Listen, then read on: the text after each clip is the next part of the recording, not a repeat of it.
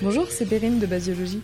Aujourd'hui, nous partons à la rencontre de Raphaël Tullier, maître de conférences universitaires et professeur hospitalier à l'université et l'hôpital de Poitiers. Alors, si tu n'as pas écouté la partie 1, je t'invite fortement à aller l'écouter avant d'écouter cette partie 2, car c'est vraiment la suite en continu de ma conversation avec Raphaël Tullier. J'ai malheureusement dû couper l'épisode en deux parties suite à un souci technique. Je t'invite donc à aller écouter dans un premier temps la partie 1 de notre conversation, puis de revenir ensuite sur cet épisode afin de poursuivre notre conversation avec Raphaël sur la partie 2. Et je vous souhaite une bonne écoute.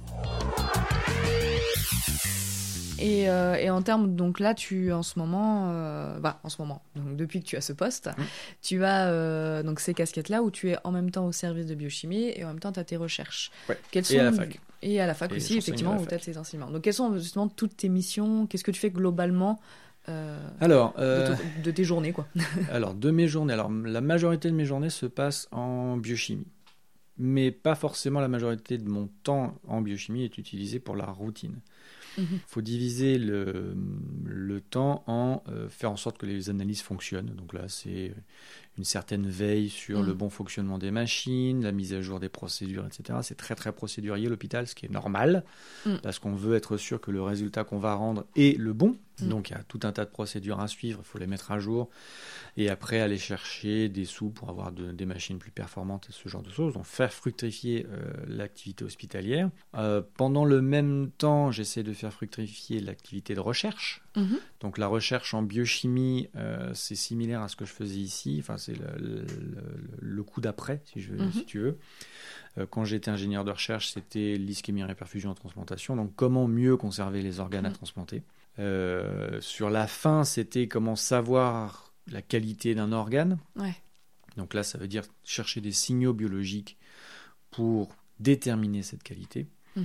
Et donc la, la continuation de tout ça à à l'heure actuelle en biochimie, c'est chercher des nouveaux signaux biologiques. Donc ce sont Mhm. des, euh, des techniques euh, qu'on dit euh, omics, c'est-à-dire des techniques à haut débit, grosso modo. On peut extraire des milliers de signaux à Mhm. partir d'un- d'une source.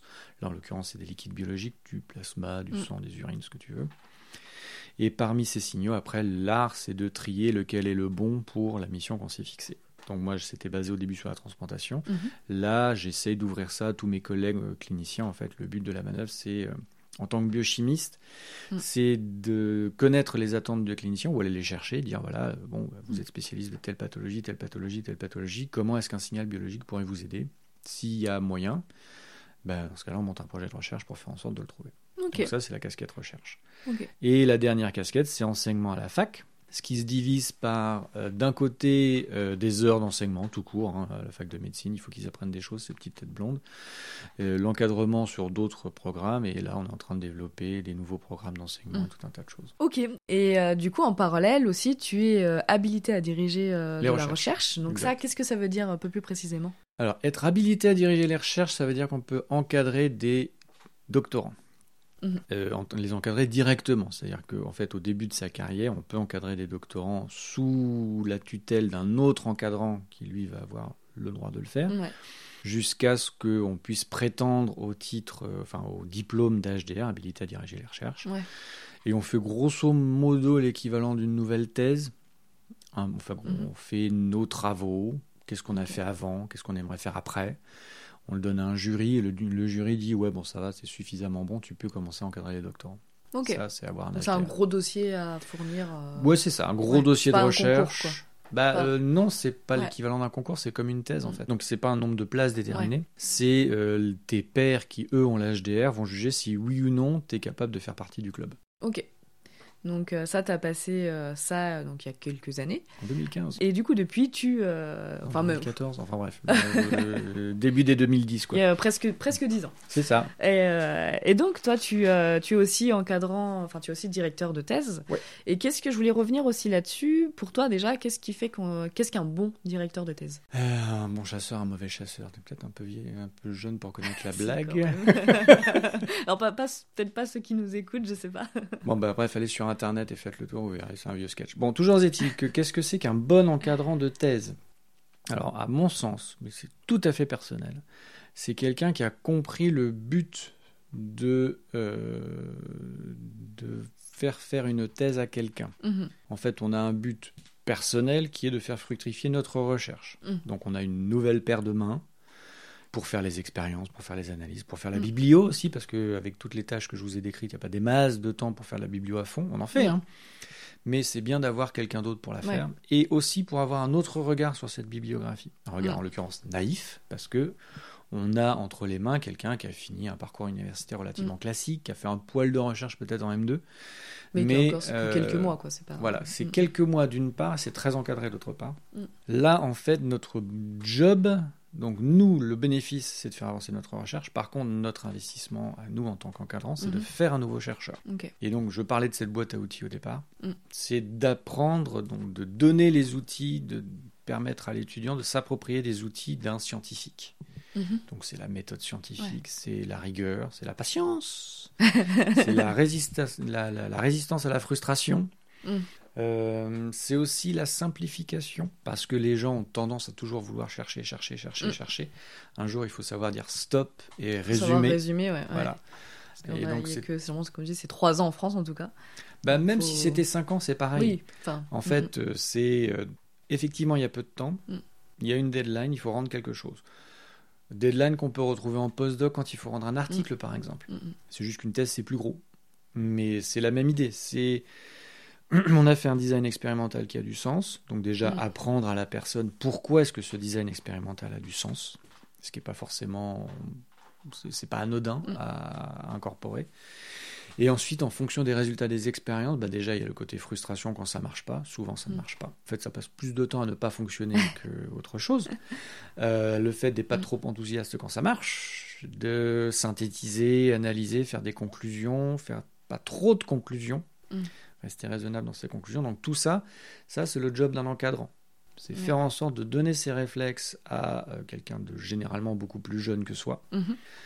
pour que justement, quand ils vont être livrés à eux-mêmes dans les postdocs, ils vont retranscrire ces mêmes euh, réflexes. Donc ça, c'est Ouais. ça. Être un encadrant, c'est savoir que le but, c'est pas forcément juste de faire des papiers et faire avancer sa recherche, c'est de faire un nouveau scientifique. Donc, ce que je trouve intéressant dans le. Parce que là, on parlait, donc moi, je t'ai posé la question en tant que directeur de thèse, et Mhm. toi, tu as tout de suite dévié en tant qu'encadrant. Ouais. Effectivement, c'est important aussi de le souligner, de fait que, euh, bah, en fait, c'est encadrer un étudiant, même Oui. si on est encore au travail, on encadre euh, une personne qui est, euh, qui est étudiante. Donc, c'est Bah, en fait, il y la a aussi une part euh, pédagogique.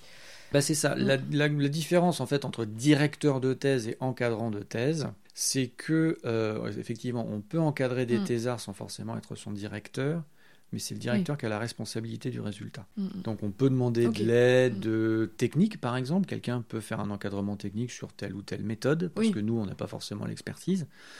Ou euh, on peut faire participer d'autres personnes donc, qui encadrent Mm. aux réunions de, de brainstorming pour faire avancer la thèse. Mais le directeur, lui, il a la responsabilité pour que ça marche. Mm.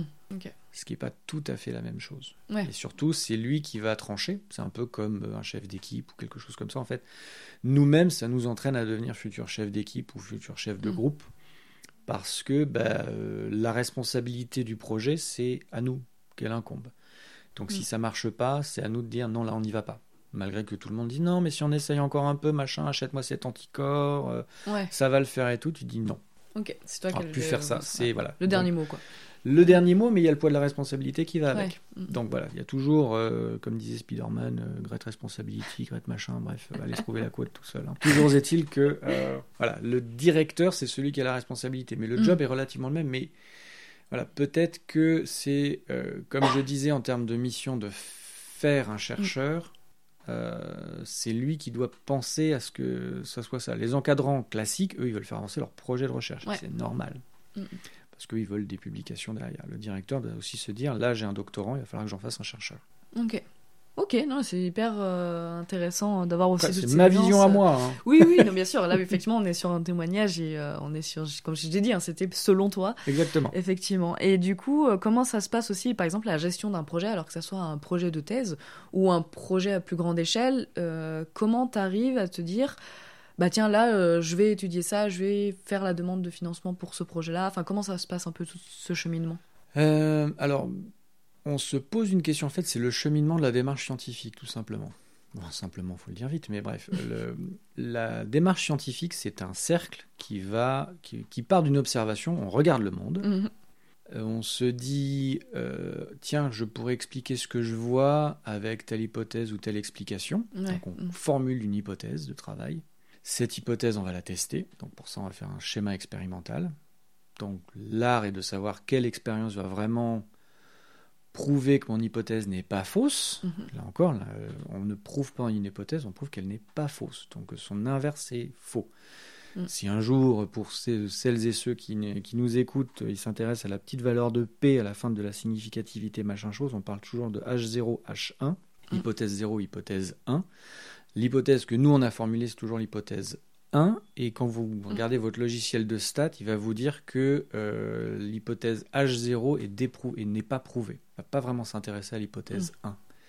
Donc en fait, la valeur de P, le 0,05, c'est la probabilité que l'hypothèse 0 soit vraie. Et donc elle, est, elle, est, elle ne serait vraie qu'à moins de 5%. Donc c'est fort probable qu'elle soit fausse. Mm. Donc autrement dit, H1 est vérifié. C'est-à-dire que si vous avez tort, il n'y a que 5% de chances que vous ayez tort. Vous ayez tort. Mm. Donc vous avez sans doute raison. Mais on garde toujours le Il y a sans toujours doute. une nuance. Il y a toujours un doute parce que Mm. d'autres faits pourraient venir Mm. repar- euh, faire remettre en question notre hypothèse et donc peut-être prouver H0. Ok. Donc effectivement, on formule cette hypothèse, on va formuler le plan expérimental qui va nous permettre de montrer que cette hypothèse n'est pas fausse et que surtout l'inverse est faux, ou en tout cas très très très très peu probable. Euh, c'est- ce schéma expérimental va produire des résultats, donc des Mm. observations, et on repart à la case observation en fait, parce qu'à partir de cette observation, on va les, les interpréter, Mhm. formuler des conclusions et généralement ça va ouvrir des nouvelles pistes. Donc moi, en l'occurrence, d'un côté personnel, vu que je m'intéresse à des nouveaux signaux biologiques pour répondre à des attentes de cliniciens, Mhm. la question que je pose à chaque fois, c'est voilà, vous étudiez ça, enfin non, c'est même pas, euh, le, le clinicien n'étudie pas, le clinicien est en phase d'une maladie et essaye d'aider la personne qui en souffre. Il a une problématique et puis. Lui, euh, c'est ouais. très concret. Mm, mm. C'est pas le développement de l'appareil euh, mal, c'est euh, cette personne-là, elle souffre, qu'est-ce que je peux Ouais. faire pour l'aider?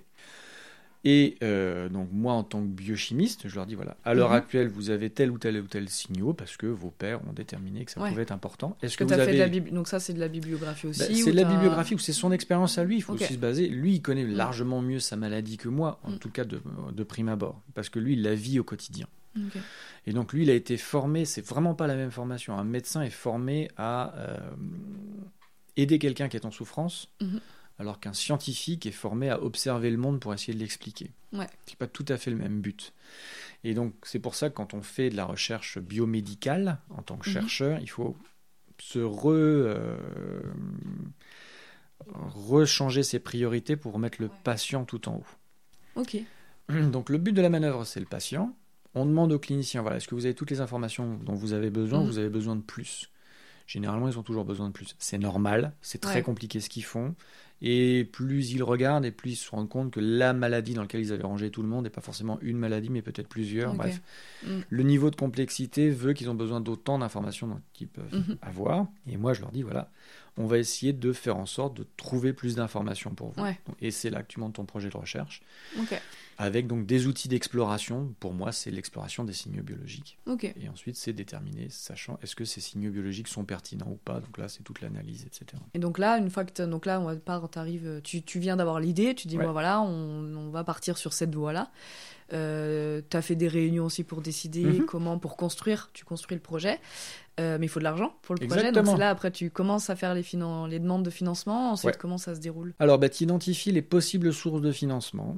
Euh, toute euh, discipline a une, euh, ce qu'on appelle une société savante. Donc, Ouais. des gens de cette discipline qui se sont réunis, qui payent des. Qui déjà bah, payent un membership, enfin un abonnement, qui ont des sponsors, notamment des sociétés pharmaceutiques. Mhm. Et donc tous les ans, ces gens-là font des petites bourses de recherche, donc c'est à hauteur de 10-20 000 euros, Mhm. quelquefois plus euh, pour les grosses sociétés ou les grosses maladies en l'occurrence. Euh, ou les grosses levées de fonds, par exemple le Téléthon euh, Ouais. permet de, le- de lever beaucoup de fonds. Donc quand tu travailles dans cette, euh, dans cette affection, il y a des chances pour que tu Mm. puisses atteindre beaucoup de bourses. Donc tu identifies où est-ce que tu peux aller chercher de l'argent. Tu fais un projet de recherche qui grosso modo doit montrer que, un, tu maîtrises ton sujet. Mm. Deux, euh, à partir de cette maîtrise du sujet, ton plan expérimental a du sens. Et trois, que Mm. les résultats des expériences de ce plan expérimental vont être vachement intéressantes pour l'avancée de la recherche ou l'avancée de la Ouais. compréhension de ce truc-là. Et une fois que tu fais ça, donc ça peut être 2 pages, 10 pages, 20 pages, selon Mm. là où tu vas chercher les ronds, et selon la, la taille de la bourse, donc l'ambition que tu peux avoir, t'envoies ton projet et puis tu pries pour qu'il soit d'accord. Voilà, donc euh, mettons là, hop, ils ont été d'accord. bah, mettons qu'ils ont Ah été d'accord, donc euh, ça dépend du processus. Quelquefois, c'est Ouais. par exemple une lettre d'intention, ensuite c'est le gros dossier. Euh, mais bref, Ok. mettons que tu aies la moitié de chance, la moitié d'expertise pour faire en sorte qu'on te donne une bourse de recherche. Et là, bah, tu as un budget, un certain nombre d'années, et il faut que tu apportes des résultats. Ok. Et c'est là où euh, ta fonction de ce budget, tu te dis, est-ce que j'ai assez pour faire une thèse, enfin pour euh, prendre un étudiant en doctorat? Ou euh, en postdoc Comment ça se passe aussi au niveau des financements des personnes Parce que là, tu finances ton projet euh, au niveau du matériel, au niveau Mhm. technique, mais il faut aussi financer une personne, un salaire. Bon, en fait, c'est cette, on en revient à cette enveloppe. En fait, le financeur propose un certain budget max. Donc clairement, si le budget max est 15 000 euros, tu vas pas payer un étudiant peut-être un master. Ouais. Euh, par contre, si ça va plus loin, bah, tu sais que dans ton budget, Mm. tu peux mettre un étudiant euh, pendant 3 ans, ou tu peux mettre un postdoc, Mhm. ou tu peux, alors, la région euh, Nouvelle-Aquitaine et sans doute les autres régions ont des trucs où ils ne financent que la moitié de la recherche. Mhm. Donc grosso modo, tu dois avoir montré ta capacité à aller chercher des sous et les obtenir. Et euh, ensuite, tu vas à la région, tu leur dis Regardez, j'ai la moitié d'une bourse, donnez-moi l'autre moitié de la bourse. Et puis ils te la donnent. Enfin, ils te la donnent, Ok. c'était bon en tout cas. Oui. Et donc, c'est un processus en deux temps pour là avoir euh, des étudiants. Mais généralement, tu le prévois avant. Donc, c'est selon la taille de la bourse, selon la durée de ton projet Ouais. et la le, le réalisme aussi. Et des besoins donc humains euh, dont tu as besoin. Voilà. Si, si tu as besoin de. Bah, tu dis là, j'ai besoin d'un postdoc ou d'un doctorat. C'est dans cette bourse-là, dans ta demande de bourse, où Ouais. tu l'indiques, tu dis. Bah, c'est dès le départ. besoin, ouais. Dès le départ, tu identifies si tu as Mhm. besoin de main, si tu as la capacité d'accueillir un doctorant, parce que c'est pas rien non plus. Ouais. Là où le postdoc, on en parlait au départ, le postdoc, normalement, il est déjà affûté. Tu le Oui, lâches sur un truc, il va être capable de le faire largement tout seul. Et euh, tu sais que tu peux lui donner un an et demi, deux ans, et il va se démerder. Mhm. Le thésard, c'est donc un minimum de trois ans. Il faut que tu saches que ton projet de recherche va produire suffisamment de résultats pour faire une thèse, Mhm. et donc être capable de faire des publications dans ces trois années, Mhm. parce que le thésard va en avoir besoin pour pouvoir défendre sa thèse, euh, ce qui n'est pas vraiment euh, facile non plus à obtenir. Euh, Et donc voilà, c'est pas du tout le même objectif. Par contre, étant donné que ça fait partie de notre mission en tant que chercheur, de former les petits Ouais. jeunes à devenir des chercheurs, ça reste un objectif qui reste toujours quelque part dans notre tête. Ok, non, mais c'est intéressant aussi de, voilà, de comprendre aussi le cheminement de tout un projet de recherche. Mm. Si les gens bah, qui financent la recherche, euh, bah, peut-être qu'il y en a qui nous écoutent et justement ils participent à petite ou grande échelle à la recherche, qui comprennent aussi comment, euh, bah, comment ça se passe? Tu parlais tout à l'heure du Téléthon, donc il y en a beaucoup qui donnent au Téléthon pour Mhm. financer la recherche, mais derrière ils savent pas, euh, en fait. euh, Bah, ce qui se passe, ce c'est quoi. qu'effectivement, Pourquoi oui, euh, bah, que, bah, Des fois, quand les gens me demandent les postdocs, enfin là en ce moment, c'est parce que je suis en plein dedans, et que bah, comment euh, ça se finance, quand je disais, bah voilà, on attend des financements, on fait des demandes de financement, ils comprennent pas, mais voilà, c'est pour montrer que quand on fait une demande de financement, bah, Ouais. ça paye nos salaires en fait, c'est pour ça que. C'est ça, euh, c'est des fondations. Donc, euh, par exemple, euh, il y a aussi la fondation Alzheimer dans laquelle je suis allé chercher de l'argent. Voilà, la Ouais. recherche dans le cancer, etc. En fait, il y a une, évidemment une relation euh, avec, un, la gravité de, euh, de la maladie. Ouais. Deux, bah, le talent des gens qui s'intéressent à cette maladie pour faire des levées de fonds. Mm. Donc que ce soit des institutions, des sociétés savantes, etc. Ou simplement des sponsors. Parce que, et là, on- sur le, le- le thème des sponsors, on en vient aux sociétés pharmaceutiques. Les grandes Mhm. méchantes sociétés pharmaceutiques sponsorisent des projets de recherche, Ouais. donc font partie intégrante du processus parce qu'ils savent qu'ils sponsorisent la recherche académique, donc pas forcément quelque chose qui va leur appartenir. Euh, Mhm. C'est pas de la R&D de chez eux. Ils peuvent ensuite euh, avoir des projets de recherche où ça va être de la R&D de Mhm. chez eux. On parle, parle par exemple de bourse CIFRE où là ils vont co-financer un étudiant Mm. Et donc, dans ce cas-là, les résultats de la recherche de l'étudiant vont appartenir à la société qui va le financer. Et donc là, voilà, la, la thèse se passe dans des conditions qui sont propres à l'entreprise et au besoin de protéger sa propriété intellectuelle jusqu'à ce qu'elle puisse la faire fructifier. Mhm. Mais voilà, les industriels, les civils, les sociétés savantes, les États, on Mm. va chercher de l'argent à l'ANR, l'Agence nationale de la recherche, qui elle est financée bah, sur nos impôts, tout simplement. Ok. Très, très intéressant. J'apprends aussi un petit peu, même si bon, je connaissais quand même globalement tout, mais euh, j'apprends aussi. Donc, tout. tu vois, oui, voilà, c'est ça. genre, pour montrer aussi, surtout pour indiquer que même après une thèse, je découvre encore plein de choses, tout le fonctionnement. Ah bah, J'espère que tu oui. découvres encore des choses. si tu avais tout fini en trois ans, ce serait quand même dommage. Oui, non, c'est vrai que. Et, euh, et qu'est-ce qui te plaît justement le plus dans tout ça, enfin, en tout cas dans ton métier Est-ce que quels sont les avantages et les inconvénients? Les inconvénients d'après toi? Alors, le plus grand avantage, je l'ai déjà cité, c'est qu'on fera jamais deux fois la même chose. Mm. D'année en année, je fais toujours quelque chose de différent. Il y a un fond de routine, surtout à l'hôpital où les machines doivent fonctionner, mais vu Ouais. que ces machines doivent de toute façon évoluer, je sais que dans 10 ans, ce ne sera pas les mêmes machines, ce ne sera pas les mêmes techniques. Donc Il aura même si tu es sur les mêmes thématiques, enfin pas euh, vraiment, euh, tes thématiques évoluent aussi, mais globalement depuis euh, plusieurs années, tu es sur globalement les mêmes thématiques. Oui. Et, euh, et donc même avec Pressa, euh, ça change, ouais, ça évolue toujours. Ça évolue tout le temps, tout le temps, tout le temps. Bah, si on fait la même chose, de toute façon, ça veut dire qu'on n'a pas bien travaillé en Oui, même temps. oui, oui. Si on n'arrive pas à faire évoluer le truc, euh, il faut, faut changer que métier. C'est ça qui est intéressant aussi, c'est que Mm. voilà, tous les jours on découvre de nouvelles choses. La recherche, c'est tout le temps des nouvelles choses. Euh, Et le plus gros inconvénient, c'est que justement, c'est tout le temps des nouvelles Ouais. choses. Ça avance très vite aussi, donc des fois. Ça avance ouais. très vite, quelquefois trop vite pour Mm. nous, et il faut s'adapter. Parce Mm. que si on n'est pas bon, bah, on va pas rester. Euh, Il y a Mm. quand même une, une grosse part d'incertitude qui va durer un long moment. Euh, moi, j'ai eu la chance de- de- de- d'avoir un poste pérenne en 2015, sachant que j'ai eu ma thèse en 2005. Ouais, donc, bah, ça, c'est bon, déjà 10 ans, Voilà, t'as dit, t'as eu la chance, mais c'est quand même 10 ans après ta thèse. ouais, exactement. Donc, Donc, euh, on passe, 10 notre- ans à on pas passe pas notre thèse ça. à 18 ans, on passe notre thèse à Ah bah, 27, 25, euh, 27, 30 ans. 30, ouais. euh, ouais. Et donc on sait que non, ce sera pas avant 10 ans qu'on commencera à avoir la chance d'avoir un poste où on pourra se dire bon ça y est c'est bon, euh, je suis salarié de la République ou un truc comme ça. Ouais, c'est euh, ça. voilà. C'est vraiment important encore de le rappeler. Et parce puis c'est même pas forcément quelque chose de souhaitable. Il y a des gens qui, qui font par exemple dans le privé où là l'incertitude est encore plus grande, mais ils font Mm. des choses encore très différentes. Ouais, mm, mm. L'intérêt de la recherche, c'est voilà, on va faire des choses différentes tout le temps. On peut le faire n'importe où dans le monde. Ouais. Euh, à partir du moment où on prouve qu'on est bon, qu'un labo a besoin de quelque chose, il y a de fortes chances pour, pour qu'on puisse trouver un poste quelque part. Donc ça, Mm. c'est l'intérêt. Mais le danger, bah, c'est cette in- incertitude. Ouais. Donc c'est pas mettre au boulot dodo, mais c'est que l'an prochain, est-ce que je serai encore là où je suis? Ouais. Et il faut que je prouve que je sois bon. Donc il faut rester bah, à l'avance, enfin euh, rester toujours informé, Mm.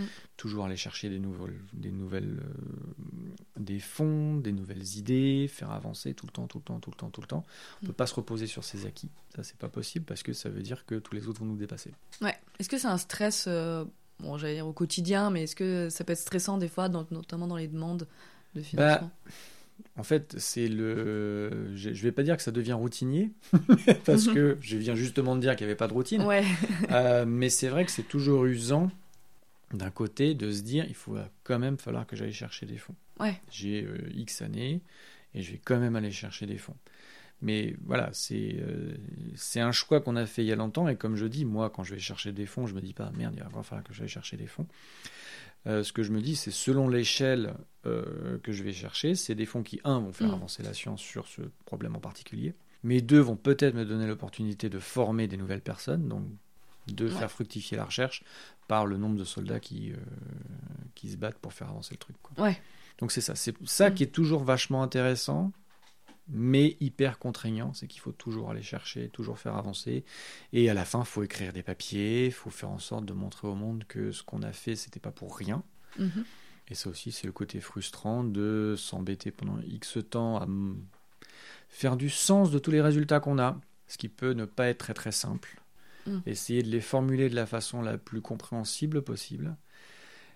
Ensuite, on l'envoie à quelqu'un qui va le lire et Mhm. qui va nous et on espère que cette personne va le lire avec bienveillance.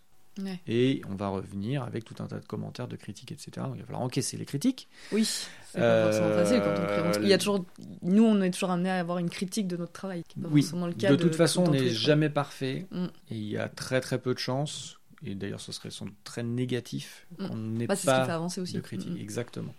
Il faut toujours pouvoir se remettre en question. Et le vrai. travail du scientifique, c'est de se faire remettre en question par ses pairs de Ouais. façon régulière. Ce qui n'est pas forcément facile, par exemple, une autre personne qui travaille tous les jours, on, on la critique pas forcément au quotidien, Oui. en lui disant, on lui dit pas forcément au quotidien, pourquoi t'as fait comme ça, pourquoi t'as fait ci, Mm. ça, ça, alors que nous, effectivement, euh, Bah, nous, justement, on fait en sorte de poser cette question-là. Faut Bah, toujours. euh, ça fait partie du Ouais. métier. Et donc déjà, il faut se la poser à soi. Mm. Et puis, quelquefois, on reçoit euh, trois pages de texte sur le, le papier qu'on avait écrit. où On était très content de ce qu'on a montré. Mm. Et dans le pire des cas, on va, nous, on va entendre qu'on s'est complètement planté parce qu'on a fait de la mauvaise façon. Ça, on essaie d'éviter évidemment au maximum, mais Oui. ça peut arriver. Mais sinon, on va se faire critiquer. Certaines critiques vont pas être bonnes, donc il faut aussi avoir Ouais. la résilience et la connaissance pour dire au reviewer, ce qu'on appelle un reviewer, c'est Mhm. celui qui revoit le papier, euh, qui s'est planté. Mhm. Or, ça veut dire le convaincre lui et l'éditeur, donc la personne qui est au-dessus, Mhm. parce que nos remarques vont devoir être fondées. Donc là, on arrive sur la partie, euh, la partie débat de Mhm. notre travail. C'est un débat qui est généralement pas en direct, ça peut arriver. Mais en fait, le côté discussion, échange, euh, déconstruction, reconstruction se fait par l'intermédiaire des papiers et des publications scientifiques. Rarement au congrès, mais un petit peu. Ouais. Mais la majorité des échanges se font Mhm. par, euh, par la science. Et c'est justement par ce côté euh, remise en question et euh, exposer nos idées à la lumière des autres cerveaux qui vont regarder. Donc le bon vieux, euh, le bon vieux débat d'idées que Socrate avait ou Platon ou je ne sais Mhm. quoi.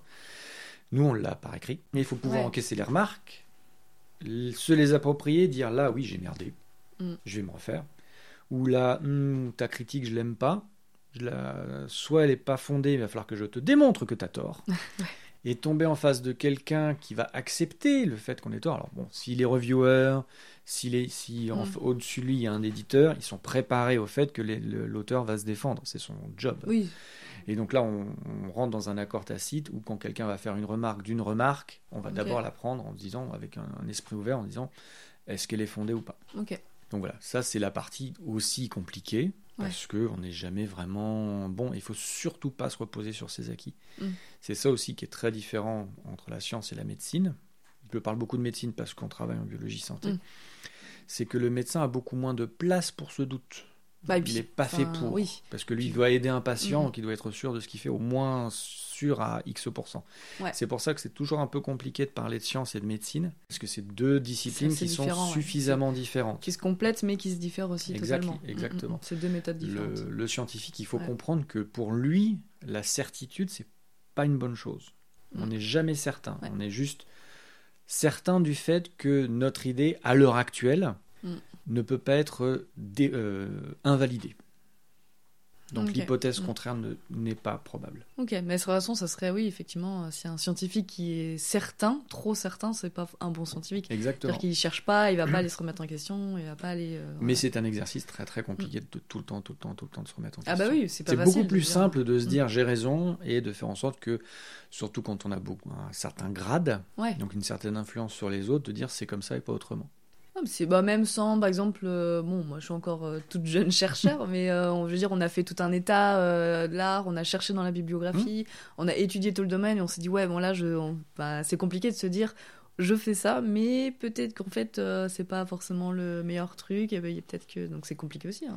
Alors, on en revient à la mission de l'encadrant de, de thèse qui Mm. est d'inculquer dans ce Ouais. nouveau chercheur le fait que ne sois jamais sûr de, de tes Ouais. Et comme tout à l'heure, tu disais, bah, quand on a euh, des bons résultats, de pas se réjouir trop vite et de savoir euh, prendre du recul sur, euh, sur notre recherche. C'est le côté le plus Ouais. compliqué en, en science. Et c'est pour ça que c'est aussi mal compris du grand public. Le Mm. grand public préfère les certitudes. Bah oui. Et va écouter quelqu'un qui est sûr de Ouais. soi. Et donc, de base, le scientifique, par définition, ne doit pas être sûr de lui. Ouais. Parce que sinon, c'est pas un bon scientifique. Ça devient. De toute façon, tu parlais aussi tout à l'heure de 95% euh, Ouais. de sûr. C'est pour ça que des fois, on découvre des choses et puis dix ans après, on a euh, des nouvelles avancées scientifiques qui montrent que, bah, on démontre euh, que en fait, les, les- c'était faux, quoi. Bah, c'était faux, c'était pas aussi vrai qu'on le croyait surtout. C'est ça. Mais Parce voilà, c'est avance, toujours. Mm. un peu compliqué de la part d'un grand public qui veut qu'on ait raison et qui veut pas, qui aime pas le doute, qui n'a pas été éduqué avec le doute. Oui. En ouais. tout cas, le, le grand public à l'heure actuelle. D'autres époques, c'était un peu différent. Mais... Puis de changer ses habitudes aussi quand on découvre de nouvelles choses et qu'on dit bah maintenant on n'est plus trop sûr de ça, Ouais. vaut peut-être plus euh, fonctionner comme ça et Le changement n'est pas forcément apprécié Non. et, et compliqué. Les gens aiment beaucoup Ouais. les certitudes. C'est pour ça que c'est compliqué de devenir scientifique et de rester un bon scientifique parce Mhm. que naturellement, on va vers les certitudes. C'est tellement plus simple Bah d'être sûr de quelque facile, chose. ouais. Mais voilà, c'est le- l'exercice euh, intellectuel à faire, c'est d'être pas certain parce que la- l'intelligence et la connaissance vient du débat Mhm. et on peut pas débattre avec quelqu'un qui est sûr de lui. Ok. Et selon toi, donc là, tu euh, mentionnais d'avoir un bon esprit critique. Quelles seraient, selon toi, euh, les cinq qualités qu'il faudra avoir pour être un bon scientifique? Les qualités d'un bon scientifique. Donc déjà, euh, la capacité à se remettre en question. Donc, Mm. L'acceptation de sa propre euh, imperfection, quelque part. Mais avoir suffisamment confiance en soi pour Mm. que quand on a des observations qui valident notre hypothèse, Mhm. donc surtout qui invalident l'hypothèse contraire, Ouais. on soit capable de la défendre. Ouais, est-ce faut, Il faut faut- savoir défendre son Voilà, travail aussi la problématique Mm. d'être trop humble et trop dans le doute, c'est qu'après on va pas être capable de défendre ses Ouais. idées. Donc il Mm. faut un, un savant mélange entre milieu, voilà, Mm. un certain niveau de certitude et de, de doute. Euh, de la patience, énormément de patience, parce que généralement ça ne fonctionne pas. Généralement on va avoir tort. Euh, donc patience et adaptabilité. Donc Mm. il faut être capable de se dire ce que j'avais prévu ne va pas dans ce sens-là. Donc il y a deux solutions. Soit j'ai merdé et mes résultats sont Mm-hmm. Ouais. faux. Soit je revérifie. Donc on se reprend tout depuis le début. On refait toutes les Ouais. étapes qu'on a faites. Non, toutes les étapes sont bonnes. Donc j'ai pas un résultat auquel je m'attendais. Et donc ça veut dire que j'avais tort. Il faut que je refasse mon hypothèse. Donc ça c'est la Ouais. patience, c'est l'adaptabilité, c'est la remise en question.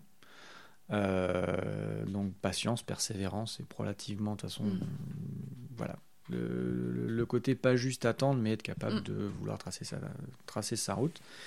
Euh, après, le, le talent pour la pédagogie aide pas mal, mais pas pour le chercheur dans ce cas-là, plutôt pour l'encadrant. Le chercheur, alors c'est un peu Oui, parce que- caricatural, le chercheur qui est au fond de sa cave avec sa blouse blanche. Bah, J'allais qui- dire, il y a aussi savoir travailler en équipe. Donc euh, là, où faut À l'heure actuelle, c'est indispensable. Je pense pas qu'il y ait des chercheurs qui travaillent seuls. Et en même temps aussi savoir travailler seul. Parce qu'on peut avoir Mm. aussi des moments où on est euh, tout seul dans, Mm. dans notre projet, dans notre chose. Et en même temps, on est en Ouais, équipe. donc, euh, pas être trop indépendant, savoir travailler Ouais. en équipe, ça aide énormément. Euh, voilà, donc déjà de base, et voilà, essayer d'être pédagogue parce que même si on n'enseigne pas, Mm. même si on n'encadre pas, euh, quand on va essayer de convaincre, il va falloir être pédagogue. Donc délaisser le côté pédagogique est une très Ouais. mauvaise idée. Et notamment bah, l'art de comprendre ce que l'autre personne veut dire et comprendre ce que nous on veut dire pour l'expliquer d'une différente façon. C'est ce que tu fais avec la vulgarisation, par Mm. exemple. Bah, c'est ce que j'allais dire. De toute façon, de plus en plus, on se rend compte, euh, moi, en ayant commencé la médiation scientifique, parce qu'on vulgarise. Alors, vulgariser, c'est vraiment, un- pour moi en tout cas, c'est un terme où on simplifie vraiment le schéma, le, le, le message pour euh, le grand public. Mais là, Mhm. c'est pas forcément, par exemple. euh, quand on travaille en équipe au laboratoire, on vulgarise pas forcément nos, Non. nos, nos expérimentations, mais il faut savoir aussi communiquer à nos- avec nos pairs, et ça, il faut savoir faire de la médiation scientifique, Oui. qu'on soit par exemple en congrès, en conférence ou autre. Et ça, effectivement, j'ai l'impression que ça commence à ressortir de plus en plus. On apprend au- de plus en, on nous apprend de plus en plus à savoir communiquer. Mhm. Quelque chose qu'avant, pas forcément, je veux dire, faire une présentation. Bah, le visuel est aussi très très important par rapport au message à l'oral qu'on fait. vrai qu'à mon Et- époque, on l'apprenait sur le tas. Voilà, c'est ça. Et j'ai l'impression que plus ça va, on apporte de plus en plus d'importance à Mhm. la présentation en elle-même Ouais. pour que le message ressorte, mais de, correctement de partout, que ça soit visuellement et à l'oral. Ben, euh, c'est euh, c'est quelque chose. Alors moi, je l'ai plus ou moins vécu parce que j'étais à l'époque entre le diaporama et la présentation PowerPoint. Mm. Alors Ah, t'as pas eu encore les petites euh, images qu'on mettait dans le en projection, je- tu sais, tu mettais les une- diapositives. Ah, c'est ça le diaporama. Ah mais moi, j'ai fait mes premiers trucs sur euh, transparent, ma chère. Donc c'est mais l'équivalent. transparent, c'est après, non? Parce que moi j'ai connu Alors, les transparents le transparent, c'est la diapositive que tu peux imprimer avec une, une imprimante laser. Donc Ouais. au tout début, au début, au début, au début, il y avait les diapositives où tu prenais des Ouais, photos de ce que tu J'ai faisais. quand même connu Voilà. le diaporama, donc c'est pas si vieux. hein. Mais il n'en reste pas moins que euh, à l'époque de la photo, donc de la diapositive, il fallait simplifier au maximum Bah ce que tu mettais. Mm. Euh, ce qui reste vrai, mais parce qu'une diapo avec plein de Mm. texte dessus, c'est absolument invitable. Oui, c'est ça. Mais il y a encore des fois, j'ai déjà, je vois encore actuellement des présentations où des fois les gens mettent beaucoup de texte et pas visuellement, on on n'a pas l'information qui ressort. Ouais. Et en fait, indirectement, même si la personne peut être, à moins qu'elle soit hyper bonne à l'oral, ben on décroche aussi forcément. Le message il passe pas de la même manière que. euh, Bah, L'art de la com a aussi évolué avec le fait que, euh, bah, à notre époque, on aime beaucoup plus le visuel que l'écrit. Mm. Euh, il faut que ça bouge, il faut que ça soit vivant. À une autre époque, on était beaucoup plus patient devant une page remplie de texte parce que c'est tout ce qu'on avait. Ouais, ouais, c'est- voilà. Donc voilà, on est à l'époque de TikTok où c'est des vidéos de 3 minutes qui font le buzz. Moins C'est même, pas... moins. voire moins, quelques secondes, parce que au-delà de la minute, ça devient Ouais. tendu, au-delà de 10 minutes, ça commence à être vraiment, vraiment, Mm. vraiment sécos. Et voilà, les vidéos YouTube qui font plus de 30 minutes, euh, elles ont beaucoup moins de succès. Oh non, non, il y en 10. a. Non, non, il y en a. Il y en a. Ouais, ouais, il y en a, Mais il y a encore. Mais c'est Si vrai tu, comptes, si tu comptes le ouais. succès, il y a une raison pour Oui, laquelle oui, euh, mm. YouTube a mis en avant les shorts, par exemple. Ouais. Bah, je pense que c'était aussi pour essayer de. Bon, c'est un autre, une autre histoire. hein. Je pense que TikTok, sans doute. C'était pour concurrencer TikTok, ça pas forcément. Je pense pas que ça ait bien marché. hein. Je pense qu'ils sont encore bien sur la plateforme des vidéos une heure, il y en a encore. Mais oui, comme tu dis, c'est deux Ouais. formats différents et comme tu parles, c'est de s'adapter à l'évolution de la société. Ça veut dire qu'il faut des messages un peu plus courts, mais aussi Ouais. des, des messages visuels. Mm. Et donc, euh, l'art de la présentation, effectivement, comme tu disais, est maintenant beaucoup plus mis en avant dans votre formation. Mm. À mon époque, non, il fallait se démerder avec Oui. PowerPoint. Mais bon, bref, voilà, c'est comme ça. Donc, la communication, ouais, être un bon communicant, ça aide quand on est un scientifique. Ok. Eh bien, euh, je te propose du coup d'enchaîner sur le petit jeu, parce que l'heure euh, l'heure a bien tourné. Mhm. Alors pour la première question, je vais revenir sur ton séjour aux États-Unis, parce que je me demandais, est-ce que la vie aux États-Unis te manque? Ah oui, effectivement. non. Non, ouais, du coup, voilà. non, ça te manque pas plus que ça, donc euh, ouais, ouais. Mm, Non. Ok, C'était sympa, mais c'est sympa en tant que célibataire. ok, Une fois qu'on commence à vouloir avoir une vie de famille, une maison, un jardin, des choses comme ça, ça devient beaucoup plus compliqué. ouais, Bah, la, la problématique, c'est que euh, moi, j'y allais en tant que scientifique. Mm. Euh, L'Amérique est très très pro-privé. Donc si tu veux rester dans le public, c'est très compliqué et c'est beaucoup mieux en Europe. ok. Si tu es dans le privé, là par contre, c'est beaucoup plus simple. Enfin, beaucoup, il y a beaucoup plus, plus d'opportunités en Amérique. Ouais. Et euh, ton salaire va compenser le fait qu'en termes effectivement du bouclier social qu'on a ici, il n'est Mm. absolument pas là-bas. Certains États l'ont encore moins que d'autres. Par contre, euh, étant donné qu'ils ont une philosophie, j'ai mentionné déjà, qui, qui est beaucoup plus orientée vers l'individu par rapport Mm. au groupe, tu as beaucoup plus d'entre guillemets liberté. Donc si tu es un, beaucoup plus individuel, euh, il y a toujours un groupe, mais c'est beaucoup plus limité. C'est pas l'État, ça va plutôt être ta communauté, Ouais. ton église, parce que là-bas, les, les communautés, les communautés sont pas mal religieuses. Mhm. Euh, mais bon, ouais. Ton petit groupe à toi, ta petite ville à toi va être vachement cohésive, mais assez disparate, enfin assez euh, loin de l'État. Ce qui est l'inverse chez nous, par exemple. Ouais. Euh, ici, on a un État qui est un peu un État-providence, entre guillemets. Euh, donc, on aime ou on n'aime pas. Quand on n'aime pas, on peut aller aux États-Unis. Mais Mhm. je conseille largement d'avoir un boulot dans le privé. Ça paye beaucoup mieux et on va pouvoir compenser le fait qu'en termes de bouclier social, on n'a pas. Alors que là, euh, en France, du coup, de la deuxième question, c'est euh, qu'actuellement, est-ce que tu arrives, parce que tu as quand même pas mal de casquettes, tu travailles à l'hôpital, tu donnes des cours, tu as des projets de recherche, donc euh, tu fais quand même beaucoup de choses. Est-ce que tu arrives à avoir une bonne balance entre ta vie pro et ta vie perso? Yes, yes, yes, yes. C'est bien, c'est rigolo, ces euh, oui, j'ai la chance d'avoir Mm. pu m'adapter et euh, pouvoir euh, Ouais. bien garder un bel exercice d'équilibre. Pas toujours très très simple, mais euh, ça Oui, mais voilà, tu arrives quand même. euh, Ouais. C'est important aussi de le souligner. ça Mhm. reste très- Est-ce que tu effectues encore des expérimentations au laboratoire? Donc c'était oui et non. Euh, j'ai beaucoup moins les mains dans le cambouis ou le, de temps à la paillasse. Euh, après, vu que je fais beaucoup de travail en termes d'analyse de données, on peut plus ou moins dire que c'est de l'expérimentation. Mm. Euh, mes manipulations, etc., j'en fais, mais surtout au niveau de la biochimie pour faire tourner les machines. Ok. D'accord, ouais, donc. euh, Moins de manip, moins de paillasse. Beaucoup moins, clair. ouais. Euh, alors, on n'a pas discuté encore de ta casquette de l'enseignement, parce que pas c'était faux. pas forcément la thématique euh, du jour. Mhm. Mais euh, alors, est-ce que tu apprécies déjà de donner des cours? Yeah, baby. Alors c'est le buzzer, c'est pas moi, hein, sinon c'est tendancieux. C'est vrai que je me suis dit, pile pour la partie pédagogique. Bah, c'est vachement bien Ouais. de partager. C'est un peu difficile de le faire dans les, euh, dans les schémas qui sont imposés en fait par la fac. Mm. Mais on a plusieurs occasions de les faire un peu plus libres, notamment à des niveaux un peu avancés. Moi, je fais les premières années en médecine, donc c'est quand même assez carré. Mm.